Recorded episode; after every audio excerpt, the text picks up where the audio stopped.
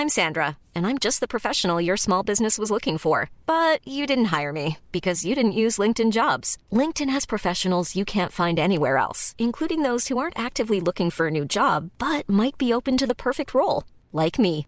In a given month, over 70% of LinkedIn users don't visit other leading job sites. So if you're not looking on LinkedIn, you'll miss out on great candidates like Sandra. Start hiring professionals like a professional. Post your free job on linkedin.com/people today. Bonjour, c'est Sophie, la créatrice d'Au revoir podcast. Avant de commencer cet épisode, je tenais à remercier Coralie, Xavier et Soline qui ont apporté leur soutien à Au revoir podcast ces derniers jours. Au revoir podcast, depuis septembre 2020, c'est du contenu gratuit et en libre accès sur le deuil périnatal à travers les épisodes du podcast. Il y en a plus d'une soixantaine, peut-être même 70, et à travers du contenu et des posts sur Instagram. Si vous aussi vous souhaitez soutenir mon travail et permettre à l'aventure d'Au podcast de se poursuivre, rendez-vous sur la plateforme de financement participatif Tipeee. T-I-P-E-E-E.com slash au revoir podcast. Je vous mets le lien direct dans la description de l'épisode. Et puis, pour donner au deuil périnatal plus de visibilité, vous pouvez partager les épisodes autour de vous, sur vos réseaux sociaux, ou mettre des petites étoiles et des commentaires sur Apple Podcast et Spotify. Je vous remercie pour votre soutien. Et maintenant, je vous laisse écouter l'épisode. Au revoir est un podcast consacré au deuil périnatal. Le deuil périnatal, c'est le fait de perdre son bébé durant la grossesse, au moment de l'accouchement ou quelque temps après sa naissance. Par conséquent, les épisodes de ce podcast abordent des questions sensibles et douloureuses. Avec mes invités, nous parlerons notamment d'arrêt naturel de grossesse, d'interruption médicale de grossesse, de mort in utero ou de décès d'un enfant, quelques minutes, heures, jours ou semaines après sa naissance. Assurez-vous de pouvoir écouter les épisodes dans de bonnes conditions. Et surtout, n'oubliez pas, dans le mot deuil, il y a certes le D de décès, mais il y a aussi le E d'espoir ou le I qu'on retrouve dans le mot vie. Je vous souhaite une belle écoute.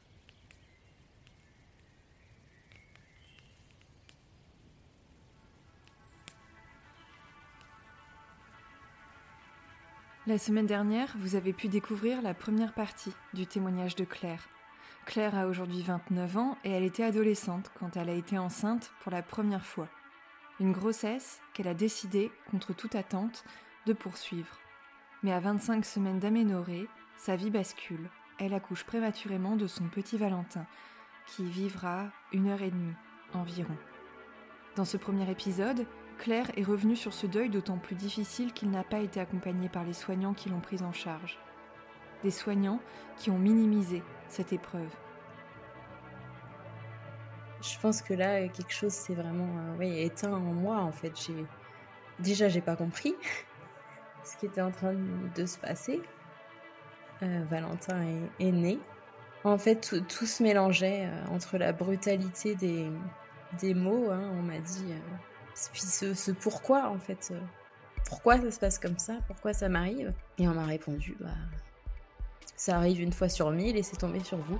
Donc j'étais partagée entre ce, choc-là et, et mon petit bébé que j'avais dans les bras. Donc.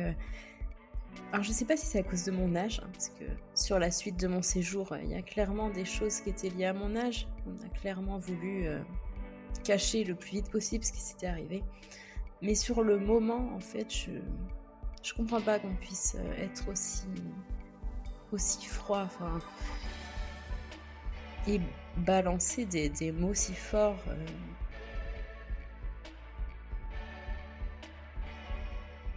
Claire avait 16 ans donc au moment du drame et elle s'est sentie glisser petit à petit. Grâce au soutien de ses parents, grâce également à des professionnels de santé qui l'ont accompagnée lors de ses hospitalisations dans un établissement psychiatrique, elle a pu commencer à remonter la pente, à reprendre le lycée, à faire de nouvelles rencontres, à vivre avec cette double casquette d'adolescente et de maman endeuillée. C'était mon fils, c'était tout pour moi, mais euh, là où déjà quand on vit un deuil périnatal, déjà c'est pas forcément évident à assumer. forcément, moi, à 17 ans, euh, devant des personnes que je connais pas, euh, c'est un peu compliqué de dire, bah oui, moi j'ai un enfant, il est décédé. Enfin, bien sûr, je le disais parfois, mais je me sentais tellement en décalage, en fait. je me suis toujours, hein, plus ou moins sentie un peu en, décalage. Pas forcément préoccupée par des choses de mon âge. Hein. J'étais pas en phase, en fait, avec ce qu'on imaginait d'une adolescente de, de 16 ou 17 ans c'était pas évident. Je, me reniais en fait un petit peu, euh, euh, mais j'avais pas le choix pour m'intégrer un minimum. Et à la fois, euh, quand je sentais que qu'il y avait la place pour le dire, je le disais parce qu'en fait, ça faisait partie de moi et de mon histoire. Et puis, quelques mois avant le bac, c'est la rencontre avec Alexandre. Alexandre, son compagnon depuis plus de 10 ans, et papa de sa petite Iris, aujourd'hui âgée de 5 ans. Alexandre, à qui elle n'a rien voulu cacher de son histoire. Et en fait, je me suis dit, bah, faut que je dise tout, puisqu'en fait, euh, moi aujourd'hui, euh, c'est un peu tout le package. C'est on prend avec ça ou, on me prend pas, quoi. Donc, euh, et en fait, bah, ça l'a pas fait fuir. Donc, il, a accueilli tout ça et, je pense qu'il était peut-être même un peu impressionné en fait de, se rendre compte de tout ce qui pouvait bien se cacher euh, derrière euh, ce que je laissais apparaître en fait. Euh. Alors reprenons l'histoire là où nous l'avions arrêtée et retrouvons aujourd'hui Claire pour la suite de son témoignage.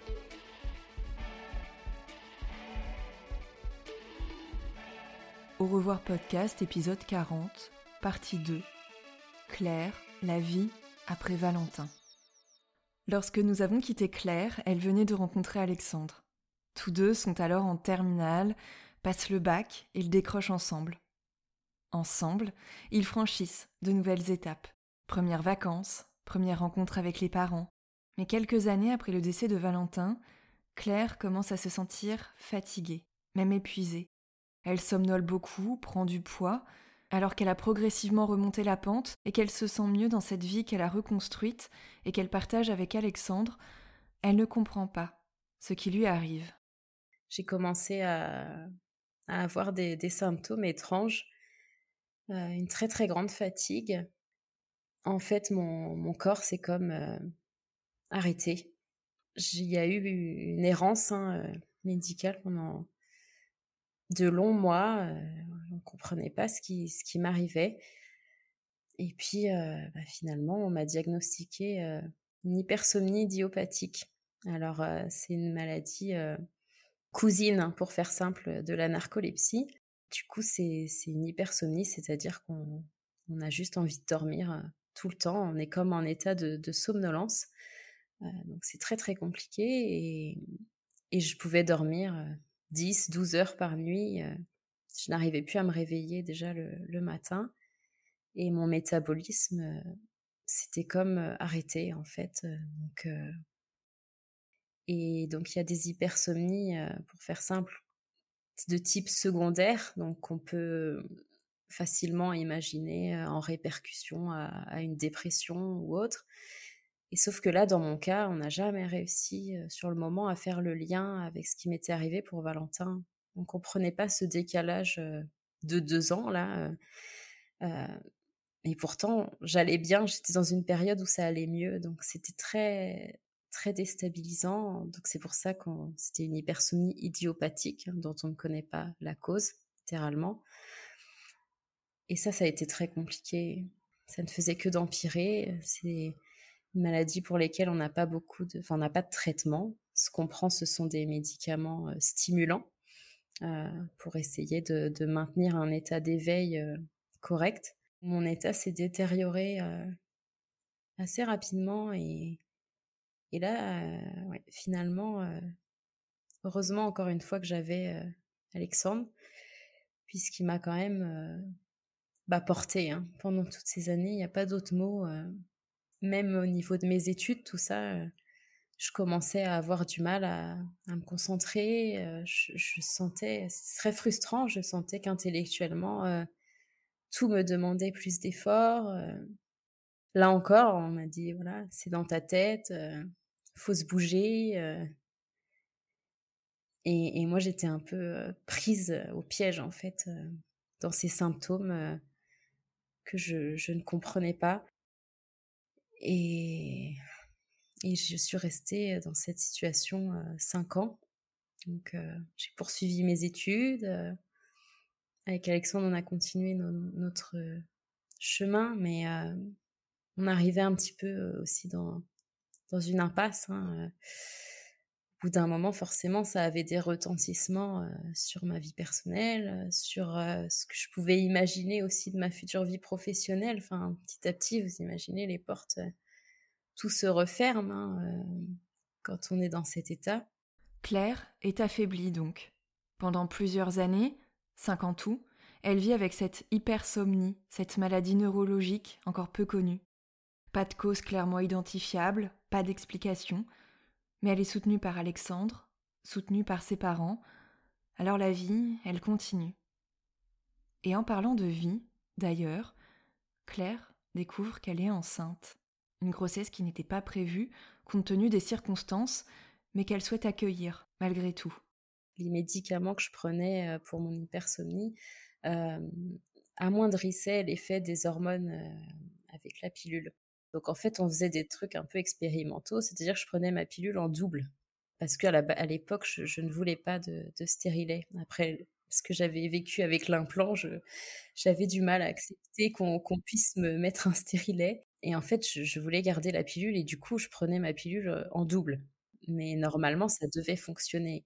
Quand je suis tombée enceinte d'Iris, euh, on a eu peur, clairement. Euh, moi, j'étais encore en études, hein, j'entamais un master. Euh, on était séparés un peu géographiquement, hein, parce que lui venait d'entamer sa vie professionnelle euh, sur un autre département. Euh, c'était très loin d'être la situation idéale. C'était pas prévu. et en plus, avec ma maladie, bah, clairement, on a eu peur. Enfin, comment, euh, en étant à ce point fatiguée et en ayant déjà du mal à me gérer moi-même, euh, je vais pouvoir gérer l'arrivée d'un nouveau-né. Euh, et à la fois, je me souviens avec mon médecin qui me suivait depuis toute petite, on a échangé et elle m'a dit de toute façon le choix il est très simple, c'est est-ce que avorter c'est une option ou pas? En fait, les solutions, on les trouvera, mais avorter, c'est juste pas possible. Et ça, en fait, ça s'est imposé à moi. Et j'ai aussi, du coup, beaucoup pu culpabiliser parce que je me suis dit, je, piège un petit peu euh, forcément mon, mon conjoint parce que lui, il n'avait pas prévu d'avoir un enfant euh, à ce moment-là. Et c'est un peu simple, entre guillemets, de dire, bah, moi, avec mon vécu, euh, je peux pas, j'y arriverai pas. Je m'en remettrai pas si, si, si je prends cette décision. Lui, il a eu peur, hein, littéralement on se sentait pas non plus dans la meilleure configuration euh, pour accueillir un, bébé tout de suite. Enfin, bien sûr, c'était un sujet pour euh, dans quelques années, mais mais pas maintenant. Enfin, et je m'en voulais un petit peu moi de, sentir que, que pour moi c'était pas une option et à la fois, euh, enfin concrètement, comment je lui laisse le choix. c'est délicat et, lui forcément il a eu beaucoup d'inquiétudes aussi et, et en fait bon bah après voilà on y est allé et puis euh, et puis après on était très heureux de, l'annoncer et très vite euh, les craintes aussi de, notamment de ma famille euh, moi de mon côté se, se sont estompées. On, savait qu'on trouverait des solutions et qu'on s'en sortirait. Puis on est rentré après du coup dans une autre partie la grossesse la grossesse d'après. Et c'est la fameuse grossesse d'après Près de sept ans après sa première grossesse et le décès de Valentin, Claire se prépare à vivre cette étape en sachant que tout peut s'arrêter. Une grossesse d'autant plus marquée par l'incertitude qu'aucun examen n'avait été réalisé pour comprendre les causes de son premier accouchement, très prématuré. Les équipes médicales, comme je vous l'ai dit, celles qui étaient présentes au moment de la naissance de Valentin, avaient complètement minimisé le vécu de Claire, elles l'avaient malmenée aussi, et puis elles n'avaient pas non plus pris la peine de comprendre ce qu'il s'était passé afin de pouvoir envisager un accompagnement adéquat pour une future grossesse. Et puis, il y a aussi la peur liée à l'hypersomnie dont souffre Claire. Comment va-t-elle vivre cette grossesse alors qu'elle est constamment épuisée et qu'il vaut mieux arrêter les traitements médicaux? Mais contre toute attente, les symptômes commencent à disparaître. Déjà au premier trimestre de la grossesse, je me suis dit, ça va. je pensais être plus fatiguée que ça, parce que déjà, avec le premier trimestre de la grossesse, ça peut être compliqué. Mais là, additionné à ma maladie, parce qu'aussi j'avais arrêté mes traitements, hein, j'avais tout arrêté au début de ma grossesse, et je me sentais, bon, pas forcément beaucoup plus fatiguée qu'avant. et puis à partir du deuxième trimestre, j'ai commencé à, faire des insomnies. Et là, je me suis dit, c'est quand même plutôt cocasse, mais mais il y avait forcément cette prudence puisque j'étais sous hormones, forcément à un taux très important et il fallait attendre que la grossesse soit terminée et voire même qu'un trimestre de plus passe pour pouvoir espérer se dire que la maladie était partie. De toute façon, ce qui a géré, c'est la grossesse. Et puis, j'ai eu une grossesse quand même particulièrement compliquée. Donc, déjà, là, j'ai été très, très bien entourée.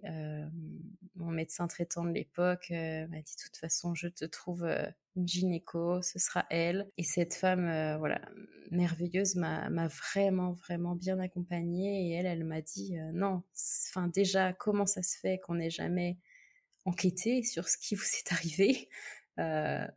C'est pas parce qu'on a 16 ans qu'on qu'on a forcément un enfant prématuré, hein, déjà, de base. Donc, comment ça se fait qu'on n'a pas cherché les causes? Et on s'est retrouvé du coup bien embêté euh, de savoir euh, est-ce qu'il y a un risque que ça recommence ou pas? Et on n'a jamais cherché. On a dit, bon, c'est un cas isolé, voilà. On était vraiment dans, dans l'appréhension. J'avais des contrôles très, très réguliers. Arrivé à trois mois, on a dit, bon, tout a l'air de, bien se passer. Quatre mois, ça va. Et là, après, euh, mon col a, commencé à s'ouvrir, encore une fois. Et là, euh, bon, bah, heureusement que j'avais ce suivi vraiment rapproché où ma gynécologue euh, a dit non, mais il y a un problème. Là, il y a un problème. et elle a posé ce mot, en fait. Il y a une incompétence cervicale. Et et il y a eu bah, forcément hein, toute la peur et, le suivi que ça a entraîné derrière. Mais, euh, et puis il était trop tard hein, pour faire un cerclage. Donc c'est ça aussi qui était compliqué, c'est qu'elle voulait pas prendre ce risque avant, sachant que j'avais peut-être rien. Et après, il est trop tard. L'incompétence cervicale correspond à ce que nous appelons aujourd'hui l'insuffisance cervicale. En fait, le col de l'utérus, c'est la partie la plus basse de l'utérus et son ouverture reste normalement fermée pendant la grossesse. Lorsque le bébé est prêt à naître, ce col s'ouvre pour lui permettre de sortir. L'insuffisance cervicale, elle désigne un col de l'utérus qui s'ouvre plus tôt pendant la grossesse, ce qui présente un risque de prématurité très important. Et c'est justement ce qui s'est passé pour Claire au moment de la grossesse de Valentin. Jamais ces mots n'avaient été posés juste après son accouchement. Petit à petit, Claire, enceinte de son deuxième enfant, de sa petite Iris, commence à mieux comprendre ce qu'elle a traversé à l'occasion de cette première grossesse. Il avait donc fallu attendre tout ce temps pour obtenir les premières réponses à des questions qu'elle avait formulées il y a de ça plusieurs années. Donc j'ai eu très très peur, hein, forcément. Euh. Mais ce mot, en fait, entendre ce mot, ce diagnostic, euh, enfin waouh quoi. Sept ans après, euh, j'avais ma réponse en fait. Déjà rien que ça, c'est venu apaiser quelque chose en moi. C'était pas ma faute quoi on, reconnaissait effectivement, et puis on posait même un, mot, enfin un diagnostic. J'avais eu un problème qui en plus bon bah n'a pas été pris en, charge. Hein. Personne ne s'est intéressé à mon problème, et ça c'est dommage pour cette grossesse 6 ça mettait quand même en danger ma, grossesse suivante. Mais j'avais une réponse quoi. Et déjà ça, ça c'était un bon début aussi pour euh, un petit peu euh, bah, la relecture euh, de mon histoire. Hein, ça, ça m'a apporté un soulagement immense sur le moment. Bon, et après, on est passé dans une autre phase, hein, forcément, puisque j'ai été hospitalisée immédiatement et je devais être à 23 ou 24 semaines d'aménorrhée. Donc, voilà. Après, la suite a été compliquée. forcément, déjà, il y avait ce premier cap des 25 semaines et là, pareil, euh, la clinique où j'ai été suivie, euh, a été formidable. Ils on a très vite parlé d'hospitalisation à domicile, mais là, ils m'ont dit non, les deux prochaines semaines, on vous garde avec nous. Il faut qu'on passe ce cap, quoi. Donc, j'avais aussi énormément de contractions. J'angoissais énormément et, et, je me sentais plus en sécurité d'être voilà, dans les murs de, de, la clinique. Mais voilà, et on y est allé après, comme ça, semaine par semaine. Et, j'avais très peur que ça nous arrive à nouveau, et enfin que ça m'arrive à nouveau, et surtout que ça arrive aussi à, Alexandre. Donc, euh, donc là, voilà, on y allait étape par étape. J'ai alterné euh, hospitalisation à la clinique, hospitalisation chez moi, réhospitalisation à la clinique. Ça a été très très compliqué. Il y a eu beaucoup d'étapes et de frayeurs. Euh, j'ai quand même fini deux fois en salle de naissance avec la péridurale dans le dos, hein, donc et on voyait la, un pédiatre euh, toutes les deux semaines. Euh, à chaque cap, on disait voilà, si votre bébé il arrive maintenant, euh, il y a ça qui se passera. C'est ça les risques. Et en fait, on a senti, on a compris que, que j'avais besoin de ça. Alors oui, ça faisait peur. Hein. Clairement, il y a des stades. L'extrême prématurité, ça fait très très peur. Mais à la fois, bah, on me disait, voilà, on fait ce qu'on peut. Donc j'ai eu les injections pour les poumons on faisait ce qu'on pouvait. On ne pouvait pas faire grand-chose, mais déjà j'étais alitée euh, totalement. Hein. Pendant plus de trois mois, je me suis levée juste pour aller aux toilettes donc, euh, et me doucher. Donc, euh, donc on mettait toutes les chances de notre côté et on avançait semaine par semaine. Ça a été extrêmement long. C'est long, mais Claire est bien suivie. Elle se sent en sécurité, se sent comprise. Autour d'elle, il y a ses parents, il y a son compagnon, et puis des soignants humains et bienveillants. Enfin. Ces hospitalisations se passent dans un établissement différent de celui dans lequel elle a mis au monde Valentin. Cette fois-ci, elle a choisi une clinique de niveau 2. Mais compte tenu du risque très important de prématurité, cette clinique ne pourrait pas prendre en charge son bébé s'il naissait trop tôt. Niveau 2, cela signifie qu'il y a sur place un service de néonatologie et plus précisément de soins intensifs néonatales. Mais compte tenu du risque d'accouchement très prématuré, elle est finalement redirigée vers un établissement de niveau 3, avec une réanimation néonatale cette fois-ci. Mais cet établissement de niveau 3, c'est justement le CHU où elle a accouché de Valentin. Ce CHU où elle a été malmenée. Un lieu qui réveille des images très douloureuses pour Claire.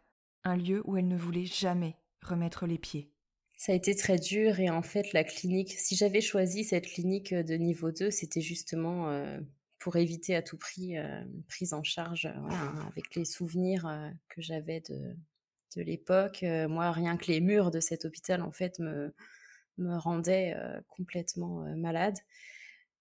Après, j'ai pas eu le choix. Mais ça a donné des choses très cocasses. Hein. Moi, les, les, équipes de la clinique sont venues m'accompagner jusqu'à l'ambulance en me disant allez, euh, on s'accroche, euh, si vous accouchez là-bas, euh, on vous récupère après, on vous rapatrie dès qu'on peut, vous et le bébé, parce qu'il savait, voilà, il savait que je voulais absolument pas, que c'était très dur pour moi de retourner là-bas, mais il n'y avait pas le choix en fait. Comme on pensait que ma fille allait arriver, de toute façon, les seuls qui pouvaient la prendre en charge, je ne sais plus à combien de semaines j'étais, mais à 30 ou semaines, il me semble, bah, de toute façon, euh, il y avait que là-bas que ça pouvait se passer. Donc, euh, arrivé là-bas, dans cet hôpital, euh, j'ai osé dire aussi, déjà ils connaissaient mon dossier, j'avais aussi des sages-femmes qui me suivaient pour l'hospitalisation à domicile, qui étaient en lien avec toutes les différents les différents hôpitaux et les cliniques. Donc elles-mêmes, elles étaient là-bas, elles les ont prévenues, ils avaient mon dossier, donc ils ont fait quand même un petit peu plus attention. Il y a eu des choses, bon, qui ont effectivement été moins bien prises en charge qu'à la clinique où j'étais. Mais j'ai aussi beaucoup devancé les choses. Hein. Moi, je leur ai dit plusieurs fois, j'en suis malade d'être ici. Euh, enfin, après ce que j'ai vécu, euh, en fait, j'ai devancé pour aussi qu'on, peut-être qu'on comprenne mieux aussi euh, mes réactions et, et cette angoisse, hein, parce qu'il y a eu des moments où j'étais littéralement paniquée par ce qui était en train de m'arriver là encore, je, me suis un peu protégée en, éduquant en fait mes interlocuteurs, en les sensibilisant à mon histoire et clairement, j'étais pas capable de, de revivre voilà des propos difficiles, déplacés. Enfin, c'était déjà suffisamment lourd ce que j'étais en train de vivre, donc j'avais pas ouais, de d'énergie à dépenser à ça. Puis j'avais autour de moi aussi, bon bah mon, conjoint forcément, bah, lui était un petit peu inquiet aussi de. Et puis les soignants entre eux ont communiqué. Je sais très bien que la clinique aussi les a prévenus. Voilà, il y a tout un tas de, petites personnes derrière qui, ont œuvré aussi pour me préserver un petit peu. Après, j'ai été rapatriée du coup à partir de 33 semaines à la clinique où je voulais accoucher. On a atteint donc les 34 semaines. Je me souviens, les sages-femmes sont venues déposer des, des post-it dans ma chambre avec des sourires et tout, parce que je connaissais de toute façon à peu près toute l'équipe. Et ce cap-là des 34 semaines, il était, voilà, il était très important pour nous. Et puis en fait, bah, après, j'ai, j'ai encore tenu jusqu'à, jusqu'à 37, 36 semaines et, 7, et 6 jours. J'ai même été renvoyée chez moi entre-temps. J'ai passé une semaine où j'ai eu le droit de marcher. Donc, c'est... Voilà, j'ai vécu un accouchement qui m'a réparée. J'étais face à voilà tout un tas de soignants, là encore, qui connaissaient tous par cœur mon histoire et, et qui voulaient vraiment m'aider. Et même si j'ai eu un accouchement assez difficile, hein, puisque ma fille était en siège, voilà, là aussi, ma gynécologue, en fait, avait compris l'importance pour moi aussi d'accoucher par voix basse. Tant que c'était possible, toute l'équipe bah, voilà, se réunissait hein, toutes les semaines hein, pour faire le point sur la situation. Et on avait même prévu, en fait, de me déclencher hein, quelques jours après pour que je puisse accoucher en siège et pas attendre trop longtemps que la tête, notamment, grossisse et puis j'avais un col qui était complètement ouvert depuis pratiquement un ou deux mois. Donc, donc toute façon, c'était trop bête, entre guillemets, de pas tenter cet accouchement par voie basse. Et voilà, donc ça a été bon, bah, très rapide, forcément, et très, voilà, très, très beau. c'est, ça n'a rien à voir, forcément, avec ce que j'ai pu vivre auparavant. Et et je les remercie hein, d'ailleurs euh, d'avoir euh, tout fait aussi pour que ça se passe comme ça parce qu'ils savaient que, j'avais besoin en fait de vivre un, accouchement qui se passe bien. Iris vient donc au monde. Mais les soignants l'emmènent aussitôt pour aspirer les sécrétions qui étaient présentes dans ses voies respiratoires et l'aider à mieux respirer. Et en fait, bah, sur le coup, du coup, moi j'ai paniqué. Enfin, je me suis dit, c'est pas possible. Il l'emmène, quoi. Donc il y a eu quelques secondes de, j'ai cru revivre un drame et en fait après tout de suite après les sages-femmes et la gynéco me dit vous l'entendez? Elle pleure et moi j'aurais dit mais mais non mais rien ne me dit que c'est elle voilà j'étais vraiment dans le très inquiète et dans dans le déni quoi et elle me dit mais si et vous êtes la seule à avoir accouché euh, à cette heure-ci euh. donc forcément euh, là c'était le, bonheur absolu quoi quand j'ai compris que les pleurs que j'entendais bah, c'était les siens. Donc, euh, donc là, euh, voilà, je, je saurais dire en fait ce qui s'est passé. Après, j'étais vraiment dans, dans un autre monde, hein. une bulle forcément de, de bonheur euh, immense. quoi. C'est dans cette bulle de bonheur qu'un nouveau chapitre de la vie de Claire commence. Iris est son second bébé, le premier enfant qu'elle a avec Alexandre. Et puis ce nouveau chapitre s'écrit alors que les symptômes de sa maladie ont disparu. Oui, oui, ils ont disparu. Alors que Claire avait auparavant tout essayé pour comprendre cette pathologie qui lui était tombée dessus subitement, une pathologie sans lien apparent avec le décès de Valentin, eh bien, force est de constater que depuis le début de cette seconde grossesse, elle va mieux. Et si c'était justement cette nouvelle grossesse qui l'avait aidé à guérir d'une maladie qui, normalement, ne se guérit pas? Quelques mois après son accouchement, elle refait le point avec ses médecins. Trois mois sont passés euh, plutôt rapidement. J'ai revu ma gynécologue hein, entre-temps aussi, qui elle m'a dit, mais bien sûr que ce qui vous est arrivé, elle, elle en était persuadée. Elle dit, je suis persuadée que ça vous a guéri. Pour moi, ça reviendra pas.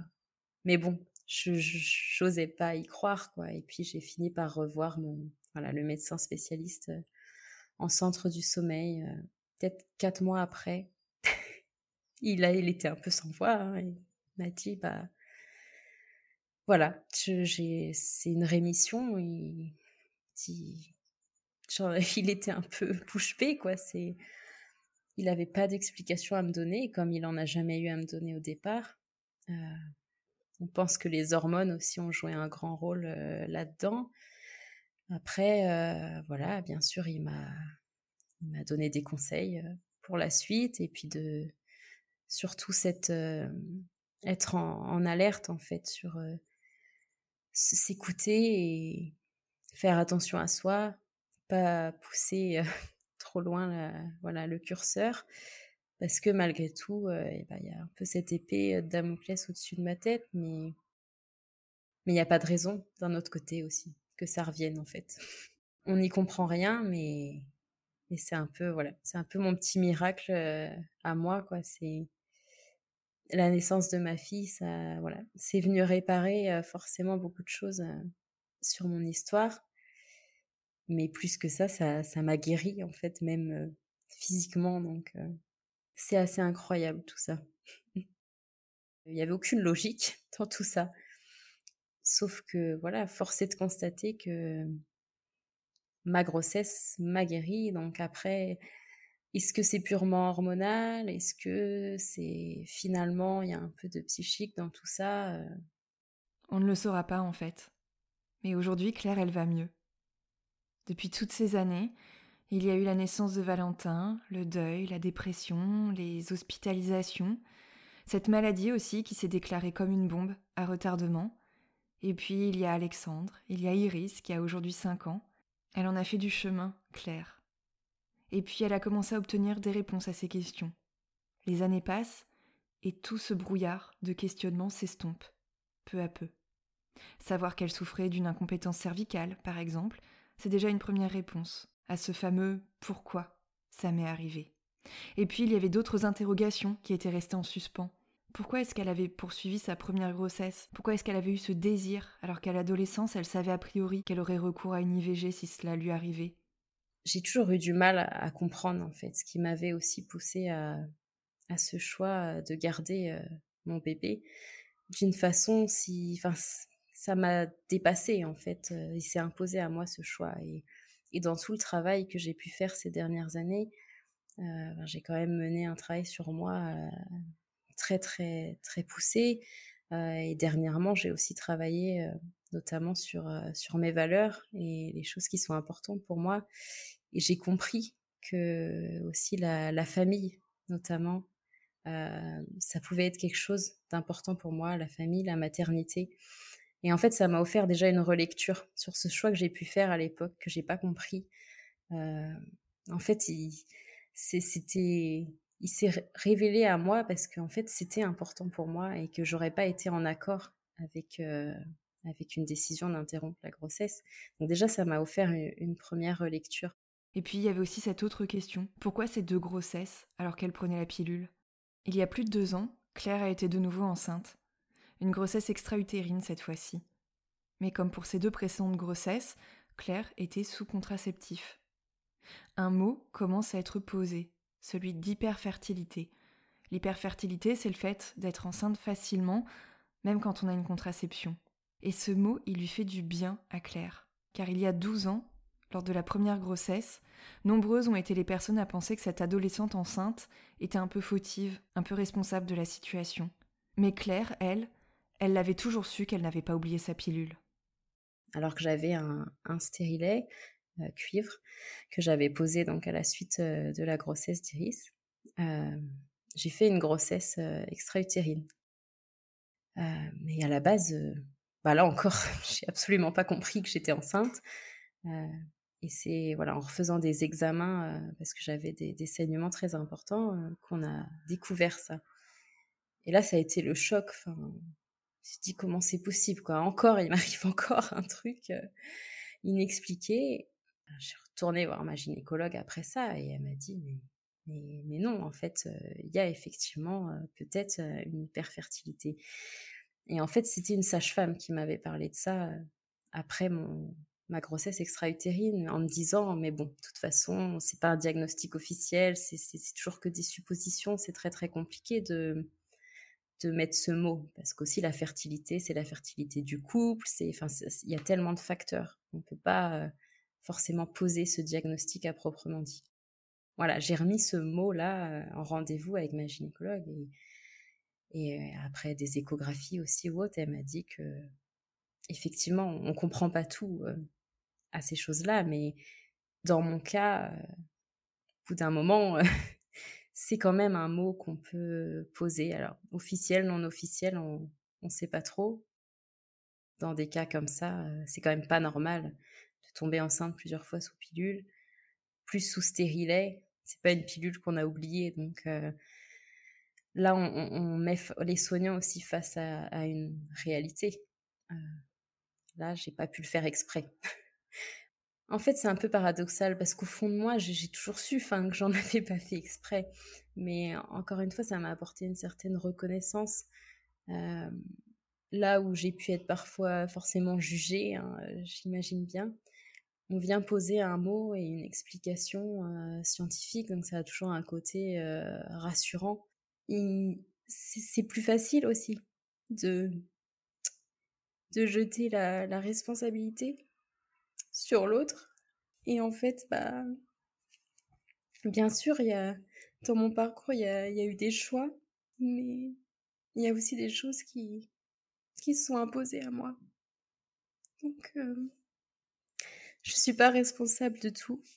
Après, euh, après voilà, mon parcours, il est, il est atypique et mais je suis pas juste une adolescente, voilà, inconsciente qui, a fait n'importe quoi, en fait. Ça vient renforcer, en fait, ce, sentiment. Après, voilà, c'est toujours quelque chose aussi qui est compliqué à, à dire. Enfin, je suis hyper fertile. Après, il y a aussi cette, cette culpabilité. Moi, c'est la première chose que j'ai dit à ma gynécologue. J'ai dit oui, enfin bon, vaut mieux ça que de pas pouvoir avoir d'enfants, finalement. Et elle m'a répondu, oh là là, après, c'est pas simple non plus de pas pouvoir se fier à sa contraception. Donc après, chacun son lot aussi de, de, problèmes, on va dire, et il faut, voilà, il faut, faut composer avec tout ça. Mais en tout cas, ça m'a réellement apporté aussi, ça aussi, de l'apaisement sur, sur ce que j'avais pu vivre. Le décès de Valentin a eu lieu le 1er mai 2011. Aujourd'hui, nous sommes plus de 12 ans après. Alors j'ai eu envie de poser une question à Claire pour terminer notre entretien. Claire, quel regard portes-tu sur tout ce chemin que tu as parcouru? Je suis, euh, je suis vraiment euh, très différente de, de la jeune femme que je pouvais être. Je, suis consciente que j'ai pas, j'ai pas un parcours euh, typique hein, pour quelqu'un de mon âge, mais mais c'est ce que je suis et et franchement, cette expérience euh, du deuil périnatal, ça m'a appris tellement de choses. Et ça, ça m'a permis de travailler sur moi. Euh, je suis pas sûre que certaines personnes qui ont 10 ou 20 ans ou 30 ans de plus que moi euh, aient fait forcément tout ce travail sur soi-même. Donc, je me connais bien aujourd'hui.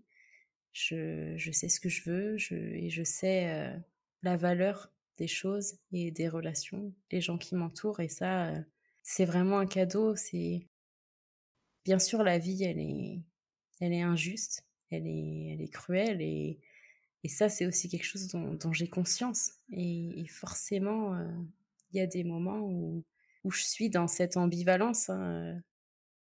Je jongle avec ce paradoxe euh, de savoir que la vie est, terrible et à la fois euh, qu'elle a son lot de, bah, de miracles, comme j'ai pu le vivre, et, et de belles choses. Donc c'est un paradoxe permanent, mais un équilibre qui, qui je pense, est trouvé euh, aujourd'hui.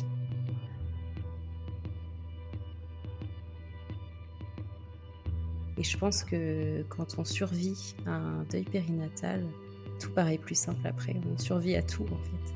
C'est une des pires épreuves euh, de la vie. Il n'y a pas grand-chose de pire que, que de perdre un enfant, finalement. Pour moi, c'est ça. Ça englobe vraiment cette notion, alors oui, de perdre un bébé, euh, mais le deuil aussi, ben, c'est une épreuve, c'est un processus et, c'est quelque chose qui ne se termine jamais. C'est apprendre à vivre avec euh, cette, euh, voilà, cette ambivalence hein, dont on parlait. Ça prend une forme différente au fil du temps, mais, mais ça ne disparaît jamais. Ce, c'est un processus de toute une vie, en fait. Moi, je sais que à chaque fois, le mois d'avril, on se dirige tout doucement vers le 1er mai.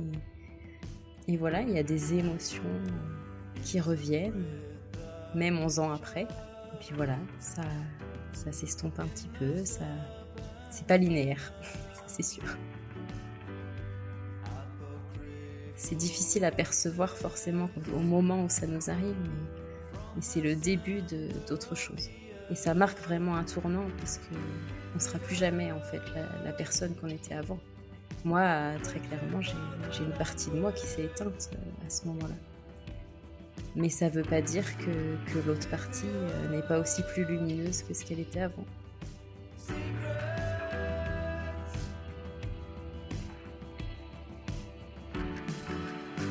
Et c'est sur cette lumière que se termine ce 40e épisode de Revoir Podcast.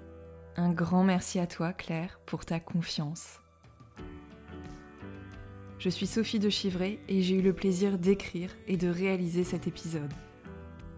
Alors si vous voulez soutenir mon travail et donner à Au revoir podcast plus de visibilité, n'hésitez pas à mettre un petit commentaire et à laisser des étoiles sur Apple Podcast et Spotify. Je vous retrouve très vite pour un nouvel épisode et en attendant, vous pouvez nous retrouver sur les réseaux sociaux et plus particulièrement sur le compte Instagram au revoir.podcast pour découvrir du contenu supplémentaire pour lever le voile sur le deuil périnatal. Je vous dis à très bientôt